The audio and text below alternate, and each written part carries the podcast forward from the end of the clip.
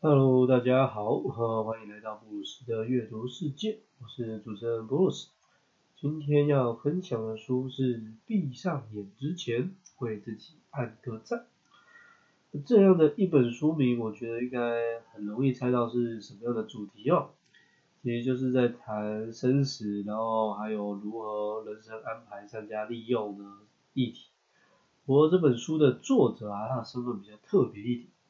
首先是呃，他并不是什么励志人士啊，因为我们常常听到这种内容的时候呢，就当事人都是那种励志讲师啊、演说家之类的，对，所以他不是什么专业人士啊，他就是一个很普通的人。呃，就算是摊开他过往的经历，他就是一位教职人员，而且也不是教导这方面的专业的老师。那第二是说，他其实是用一位病友的角度来分享。那如果是这样的身份，我想大家可能会觉得比较不陌生一点。好了，关于生死议题嘛，我觉得其实总是可以让人们比较快速的从人间清醒哈。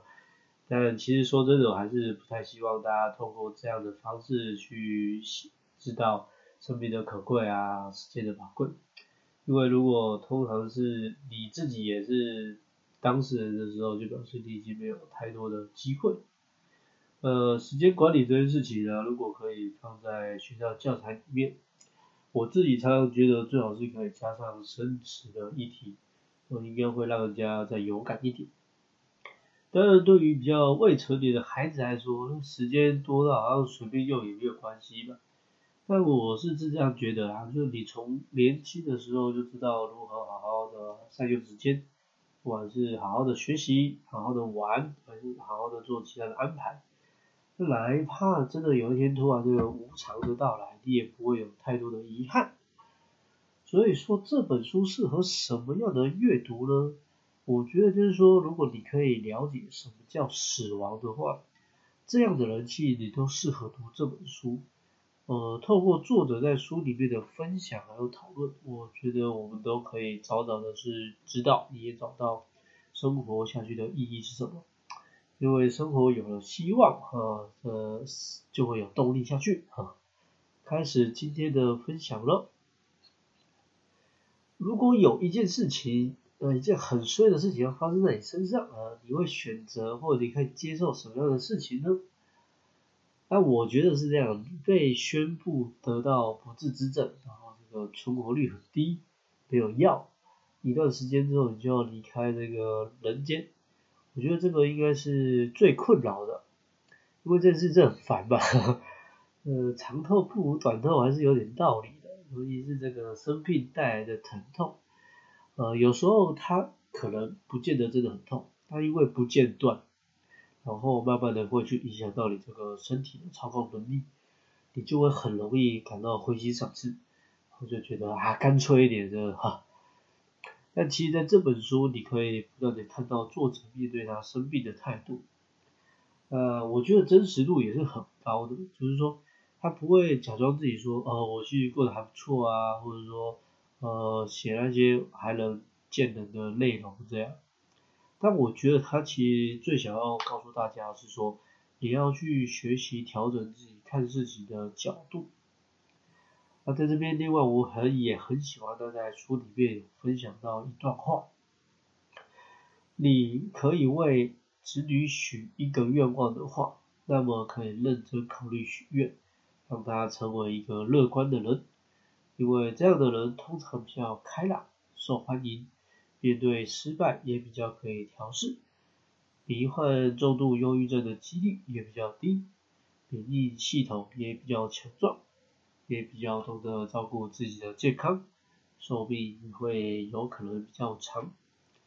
那这是出自于诺贝尔经济学家得主丹尼尔康纳麦的那个内容。说真的，如果乐观可以有这么多好处，呃，我自己一定也会愿意啊。只是其实要一直保持乐观，真的不是那么的容易啊。书里面呢有分享一个，我觉得应该是老梗的内容哈。我也想再拿出来跟大家聊聊啊。它的内容是说，请你想象自己有一个银行账户，那每天都会自动存入这个八万六千四百块。但如果你没有用完的话呢，它就会被归零。可是隔天早上呢，它就会继续的再帮你补齐。呃，如果有这样的账户呢，你会怎么样的使用？你应该是会每天都尽量的花光，对不对？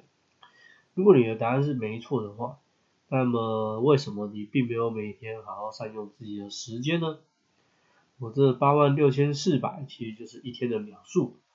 呃，如果你没有善用每天的额度，那你没花的也不能回头，但你也不能预知明天或后天的时间。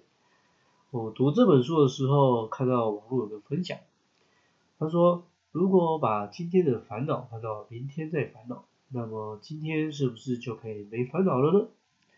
这句话的出处呢是来自于戏剧《八尺门的辩护人》。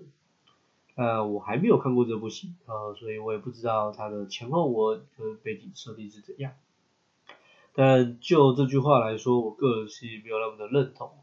为什么？因为如果每天的烦恼都一直延后，或是好了，真的可以延后，那么你还要真确定你这辈子会只有一个烦恼？不然你每天都要把先前累积的烦恼挪到隔天，我相信某一天的时候，你还是会因为。分量太多而感到非常烦恼。那回过头来说，我这时候就很喜欢一句话啦，就是今日事今日毕。那以前有一个前辈呢，还帮我把这句话补了后面，叫过了今日就不必。呃，多年来后我才发现，其实这是一个很不容易的智慧啊。当然，可能对有些人来说，这不太负责任。但我觉得真的要懂得珍惜当下，然后去展望未来，才是更好的选择。在生病的情况下，我最大的希望是活下去，但我想要的远不止此，我还要活得好。我这句话我觉得也蛮触动自己，就是如果你有听过，或是直接经历过家里有需要需要那种长期照顾的家人时，你会发现就是。活下去一定很重要吧？那其实这整个过程中，你的日子已经越活越没什么意思。就是说，你每天光是为了什么回诊、吃药、然后复健，呃，就是已经没有什么任何的品质这样。那作者提到，就是说他会用所谓的 SMART 原则，然后去给自己这个设定目标。呃，SMART 就是所谓的你要具体，然后可以测量。可以达成，呃，相关性很高，还有及时性。那他就是直接以自己来当做这个例子吧，也就是说，呃，身为一个炎症病友来说的话，具体就是说我可以呃持续的呼吸，可以很具体，不用依赖任何的器材。那可测量的部分就是说他的健康状况可以量化吧。可以追踪啊血糖的数据啊，或是什么样的指数这样，啊，或是你自己利用了时间做了哪些安排，可达成的呢？他就是说继续活着吧，因为这目标，作为一个生病的人，你的目标呢就是可以达成，就继续好好的活着。相关性的话，就是努力延长自己的性命，就是你要做一些跟这件事情相关性比较高的。所以就是说我做一些运动，呃，一些饮食调整，或者是好好的配合治疗。呃，最后及时的部分呢，就是说时间点的部分嘛。所以其实作为一个癌炎症病友，你要追求就是我要活下去，对。OK，这些东西听起来应该很一般，对不对？呃，也没有什么，对。啊，为了这个还要打非洲的设定目标跟计划。对，但我觉得就是说，因为你现在很健康，因为你现在没有什么太大的烦恼，所以你会觉得这些，唉，有什么设定，我眼睛张开睡醒，我就可以达到这些目标了这样。对，但其实生命真的就很一般，然后也没有很强壮，就是很脆弱。所以你把一件事情很稀松平常的，这个好好的认真对待。我相信有一天你要认真做大事情的时候，你也一定可以做得好。因为呢，就是你已经把自己的态度随时都准备好要接受挑战。在这本书里面，我觉得自己也有得到一个很大的鼓舞啊！就在这这个月的最后一集啊，呃，对，即便我现在身体状况应该也还行，没有任何的急性疾病。那这我得到了什么鼓舞呢？就是说关于做自媒体的部分吧，就是说，其实真的随着时间的增长啊，我都是自己做嘛，对，然后其实慢慢这个做自媒体的动力越来越少。但首先就是说没有什么回馈，就是说不会有人什么特别的写信啊，或留言跟我说些什么这样，对。呃，第二就是说，其实做这个都没有任何实际上的报酬，所以常常就会觉得说，啊，那我是不是说是自己图书馆看自己想看的书，我也不用想这这本书适不适合，就是分享出来。然后看完书之后，看我是想要在个人社交媒体上分享，或是什么都不做不就好了吗？对不对？干嘛要花时间去整理，然后甚至把它录制 podcast 出来呢？对，因为。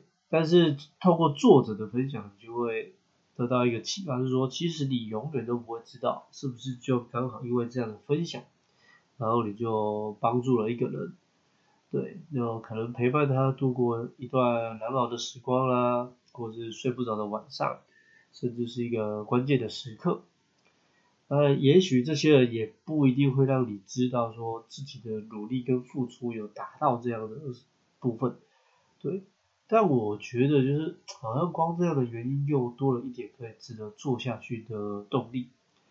有一天吧，我一定会因为这个其他原因就降低更新的频率啊，然后可能甚至暂时暂时的停更，甚至永远就不更新了。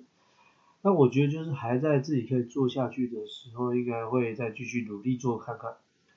我目前为止支持我的动力就是说，我在每一本书，然后每个作者的身上看的，我觉得都还是有所学习，所以其实也很感谢这些作者。你认为就是如果能可以让他们值得分享的东西，让更多人知道，这是一件很棒的事情。最后，我想要延续前一段的内容，分享助人工作者应该还蛮常挂在嘴边的两个字，呵，叫播种。我，这其实也是作者在书里面有提到的概念，播下希望的种子。那不久前我才在网络上看到一个影片，它的内容是说，呃，穷人家的小孩跟富人家的小孩有什么差别呢？那第一个观点就在说，呃，穷人家的小孩呢害怕尝试，甚至不敢努力，因为在他们的世界里啊，努力也没有什么用。呃，富人家的小孩呢眼里看到就是说，努力之后也，即便失败也不会发生怎样。差不多是这样的意思啦，不过就这个第一个例子，其实就让我很反感，所以我就没有继续看这些内容了。那为什么反感呢？因为我觉得就是歪理吧。富人家的小孩，你就是很可能因为有家世背景够啊，然后经济也不错，所以你失败了当然也不会怎么样。但穷人家的小孩，你失败的本钱比较薄，所以如果你真的失败，要翻身的几率就会更低。那这个例子跟我想表达有什么关系呢？就是我觉得呢，不管你是什么样的身份跟地位，其实你都不要去放弃跟看清自己。就像前一段说的，你永远不会知道你的一个简单的分享，或是单纯好心的动作，会不会让一个人的世界就出现了不同，然后出现了一个转机。所以播下希望的种子这件事情，不是你要很刻意做的事情。跟你的你是有没有人有没有钱，或是你是谁的小孩，或是你是不是很专业的身份，然后你才能做到这件事情。就任何一个人的，只要你愿意开始，都可以做到这件事情。用这个部分来做今天分享的结尾，我觉得是希望有听到的朋友们，嗯，都可以开始或者持续保持播种的行为。勿以善小而不为吧。世界的美好跟前进，肯定是需要很多人的付出跟传承的。这本书的分享就到这里了。哦，书的一开始我说到吧，就是作者还没有看到这个他的出版之前，就因为生病而离开了世间。他说真的，一开始就看到这状况的时候，我本来是觉得很沉重，因为我以前分享的书都是一些比较古人嘛，对吧？我是说疫情前很多年，二零一零年、二零零年的，对，嗯，这本书的出版日期其实是这个今年五月二十六，也就是说才不到半年前的事情而已，那作者就生病走了。呃，可是接着看内容之后，我觉得我一定要把它看完，而且看完后要跟大家分享。理由很简单，就是跟前一本的书是一样，就是说作者都是用了自己的亲身经验，然后给出了我觉得非常贴近真实生活的分享。但事情还是会因为因人而异嘛，对吧？但我觉得有些事情的心情其实还是会差不多的。那这个跟你在实验室里面模拟啦，然后或者是说，哦，我要累积一些 data，然后找人来免费做实验，是有很大的不同。如果有兴趣，记得记得去找书来看哦。下一集预告，呃，我要来分享的书籍是《吉耐力》。听书名就可以知道啊，又是一本跟运动相关的书啦，而且就 又要来谈运动心理相关哈。在我的频道这样的分享啊，如果你是忠实听众，应该越来越不陌生。可是关于心理学这件事情，真的是有太多不同的角度可以切入。如果说运动心理是一个专业科目，其实不同的运动项目也应该可以分成不同的专业类别。那，有趣的是什么呢？呃，就是耐力这件事情，其实它不单单只是会运用在运动上，更多时候其他也会发生在日常生活里。所以阅读之后，我觉得就是，哎，要又要来跟大家聊聊了。如果有兴趣的话，嗯，可以先去预约来看，或是等我来跟你聊聊，我是 Bruce，，下次见喽。